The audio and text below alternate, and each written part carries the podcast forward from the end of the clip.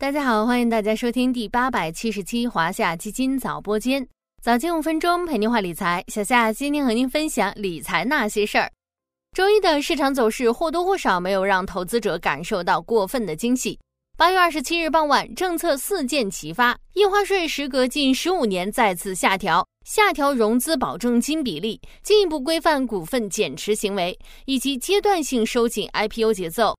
周一上午，A 股果然迎来了预期中的跳空高开。然而，A 股随后并未高举高打积极上攻，反而上演了一场跳水式回落。相比上一次下调印花税后，A 股几近涨停的盛况可以说是相去甚远。从行业表现来看，房地产、煤炭、非银金融等大蓝筹涨幅居前，食品饮料甚至还逆势下跌。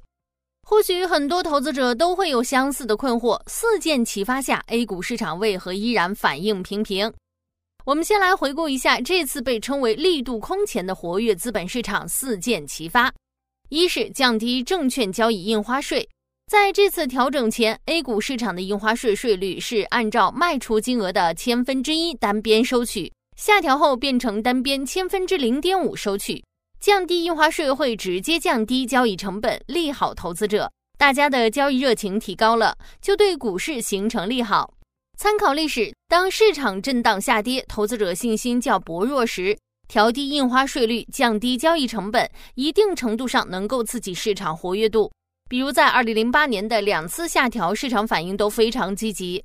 四月二十四日开始，印花税由千分之三下调为千分之一。当天，上证指数大涨百分之九点二九。同年九月十九日，印花税由买卖双边收取改为单边收取。当天，上证指数上涨百分之九点四六，全市场股票几乎涨停。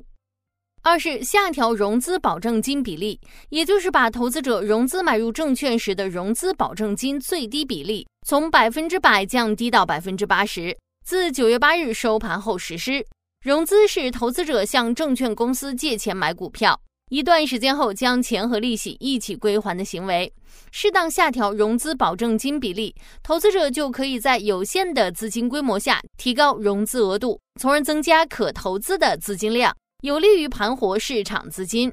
三是进一步规范股份减持行为，上市公司存在破发破净情形。或者最近三年未进行现金分红，累计现金分红金额低于最近三年年均净利润百分之三十的控股股东，实际控制人不得通过二级市场减持本公司股份。四是阶段性收紧 IPO 节奏，业内分析认为，未来一段时间的 IPO 批文下发或将减速，IPO 分流市场资金的情况或有所减缓。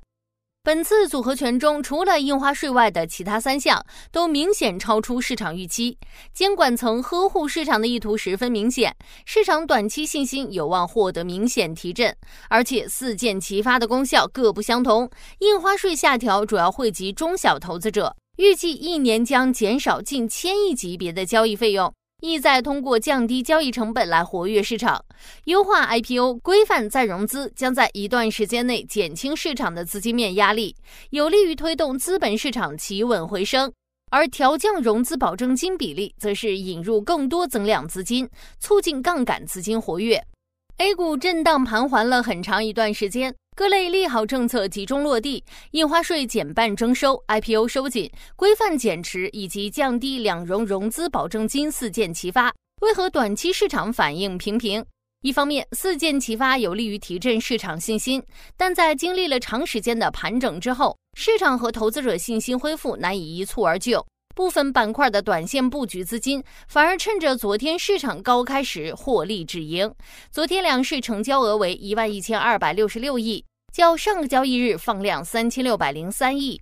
另一方面，北向资金昨日午后加速离场，全天净卖出八十二点四八亿元，成交额一千七百一十三点八零亿元，占 A 股总成交额的百分之十五点二六。在市场增量资金不足的情况下，北向资金对市场的边际影响增强，其净流出也对昨日市场走势产生了负面影响。